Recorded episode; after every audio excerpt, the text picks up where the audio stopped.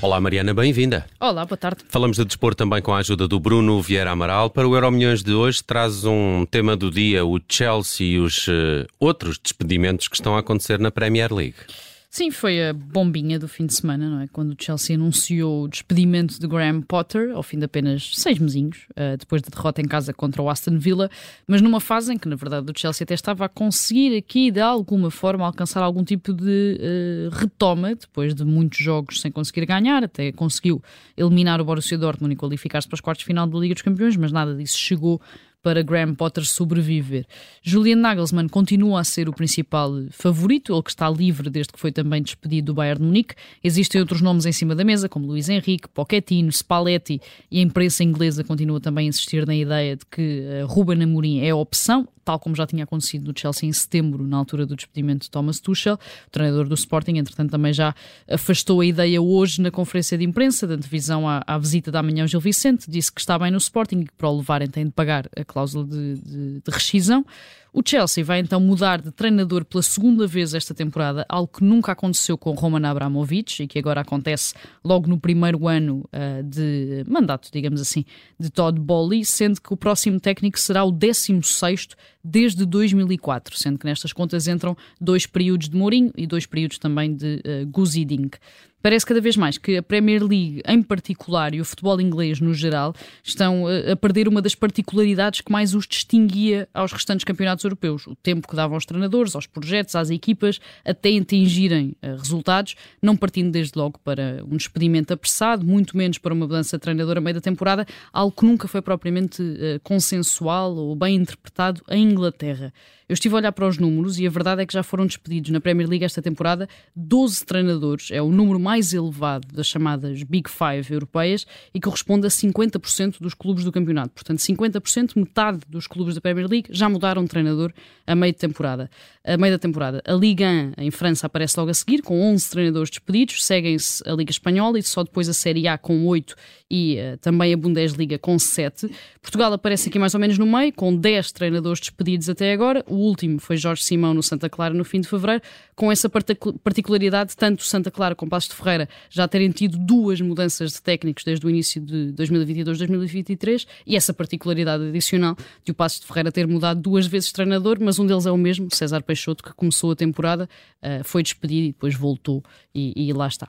É uma, é, não, não, estamos habituados a estes números, principalmente na Premier League. Bruno Vieira Amaral, uh, o, o, novo dono do Chelsea parece ser uma pessoa pouco paciente, já, já percebemos, até nos negócios que tem feito, quer na compra de jogadores, uh, quer nestas mudanças de treinador.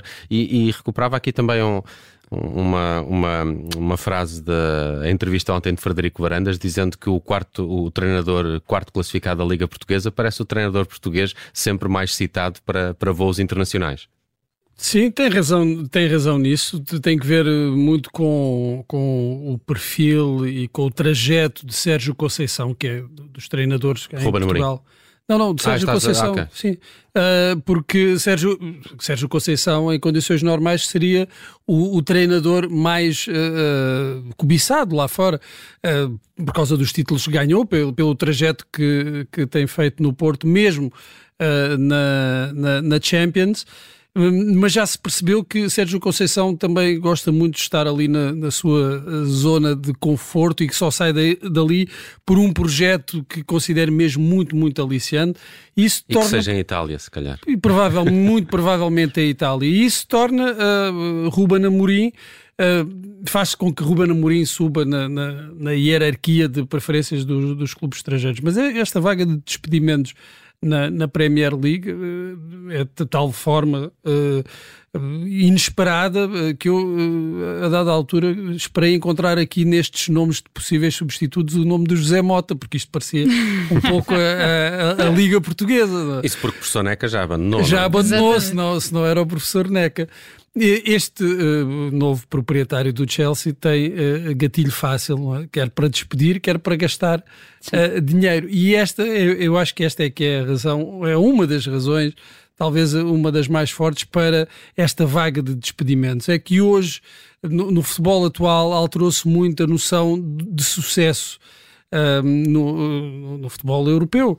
Já não vimos no caso do Bayern Munique, estamos a falar de, de despedimentos uh, inusitados. Tivemos o caso Sim, do, do Bayern Munique. Sendo que aí acho que foi um bocadinho mais uma questão mais pessoal do que propriamente por uh, resultado desportivo. Mas Havia mesmo, muitas coisas associadas, mas sim. Mas sim. mesmo sendo uh, a motivação para o despedimento mais, mais, ter mais que ver com o perfil, vá, até quase psicológico. Isso também não é nada alemão. Não é, exatamente, não é nada alemão e temos uma, uma equipa que estava a um ponto uh, da, da, liderança. Que, que entretanto já é líder, acho. Que já é líder, ganhou todos os jogos deste ano na Liga dos Campeões e percebe-se que aqui a bitola do sucesso alterou-se drasticamente, o que faz com que na Premier League também uh, o que é considerado sucesso ou insucesso tenha uh, se alterado muito nos últimos tempos e uh, acaba por uh, haver este recurso à, ao, à chicotada psicológica que nós pensávamos que era uma coisa assim mais de países latinos.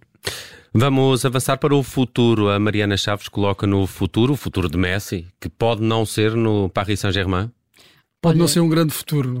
Pode, exatamente, pode não ser um futuro muito Foi assobiado, não é? Foi assobiado e eu acho que chegámos àquela altura do ano em que existe sempre um regresso associado ao Barcelona, não é? Em que as próximas semanas até ao final da temporada serão de notícias eh, contraditórias entre si, em que nenhuma das partes esclarece propriamente o que vai acontecer, até porque o mais provável é que ainda ninguém sabe propriamente também o que vai acontecer. Durante muito tempo vimos isto com Neymar, que era sempre incessantemente associado a esse regresso ao Barcelona nos últimos anos, eh, e agora é obviamente Lionel Messi, que em teoria tem eh, contrato com os franceses até ao final da época, com opção de renovação uh, por mais uma, sendo que existe essa particularidade de só ele, só o próprio jogador é que pode ativar esta, esta opção de renovação, mas nas últimas semanas já tem sido o protagonista de inúmeras notícias, principalmente no universo espanhol, que o colocam de volta a Camp Nou já em 2023. Os acontecimentos dos últimos dias dão força a esta teoria, já que o PSG está em clara crise de resultados, leva duas derrotas seguidas na Liga 1 contra Rennes e Lyon, e já depois uh, da eliminação também nos oitavos de final da Liga dos Campeões perante o Bayern de Munique e Messi, como dizias, foi mesmo assobiado eh, em pleno Parque dos Príncipes no último fim de semana pelos, próximos, pelos próprios adeptos, algo que motivou críticas de Thierry Henry e de Petit, o francês, não o treinador de Boa Vista, que o eh, aconselharam a deixar o PSG já no final da época. Em França, o L'Equipe garante que as conversações face a esta renovação não estão fáceis, porque o PSG quer cortar o salário de Messi em 25% para uh, tentar agilizar aqui as regras do fair play financeiro, e Messi não, está, não só não está de acordo com este corte salarial, como quer as possibilidades, digamos assim, de o clube conquistar a Liga dos Campeões na próxima temporada, quer garantias, quer principalmente uma mudança de treinador, algo que Messi ou não à parte parece cada vez mais certo, e também quer garantir a contratação de uh, novos jogadores, sendo que a família do argentino está muito mais inclinada para um regresso ao Barcelona do que propriamente para uma permanência em Paris. Esta questão de Messi, uh, Bruno, seria, seria uma grande surpresa vê-lo de novo no Barcelona? Seria e não seria bom para, para o clube, quer-me parecer. Já, já tínhamos falado do assunto no, noutra, noutra ocasião e creio que não seria uma boa solução para o Barcelona, que está num processo de, um, de alguma renovação, uh, depois também de um período difícil que coincidiu precisamente com a saída de Messi. O clube está a reinventar, está a aprender a viver sem Messi. E se Messi agora uh, regressasse, todo esse processo de aprendizagem uh, iria por, cairia por terra. Não creio que fosse uma boa solução para o Barcelona, para o jogador, provavelmente sim, porque já se percebeu que não tem uma ligação muito especial com o Paris Saint-Germain. Vamos ao passado. Assinalamos hoje 55 anos da morte de Martin Luther King. E porquê é que isto está na página de desporto? Porque a partida não tem nada a ver, mas tem tudo a ver, não é? Uh, faz hoje 55 anos que Martin Luther King foi assassinado em Memphis, nos Estados Unidos, foi a 4 de abril de 1968, e recordamos-lo aqui hoje porque uh, Martin Luther King não era propriamente conhecido por ser um grande atleta ou desportista. Eu estive a ler, ele dizia que só era bom no snooker e dizia que qualquer desporto onde se podia fumar ou ganhar peso não era propriamente um desporto. Uh, mas soube claramente perceber a importância que o desporto poderia ter no caminho que estava a tentar trilhar. E logo no início, na altura dos primeiros discursos e das primeiras aparições, percebeu que tinha um aliado em uh, Jackie Robinson, e falámos dele aqui também há pouco tempo, jogador de beisebol negro, que tinha sido o primeiro a saltar das chamadas Negro Leagues para a Major League Baseball. Depois associou-se ao ainda Cassius Clay, depois Muhammad Ali, ainda que a relação entre os dois tenha acabado por ser tudo menos pacífica quando Ali decidiu entrar na nação do Islão, muito associada a Malcolm X.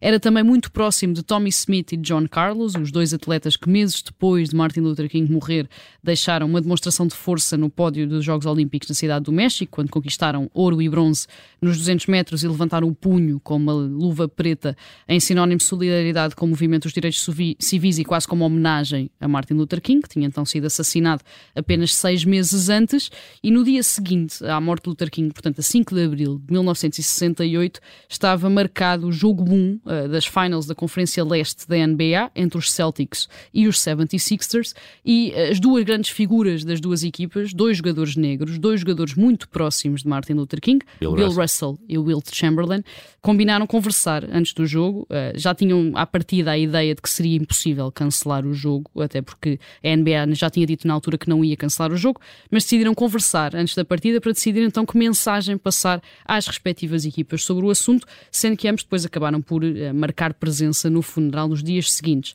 Hoje em dia, como sabemos, Martin Luther King é uh, citado por Colin Kaepernick, Doc Rivers, LeBron James, é um nome muito repetido por todos aqueles que, tal como ele, e há já 50, 60, 70 anos, perceberam que o desporto, uh, independentemente de ser praticado ou não, é um veículo útil e importante uh, para praticamente tudo na sociedade.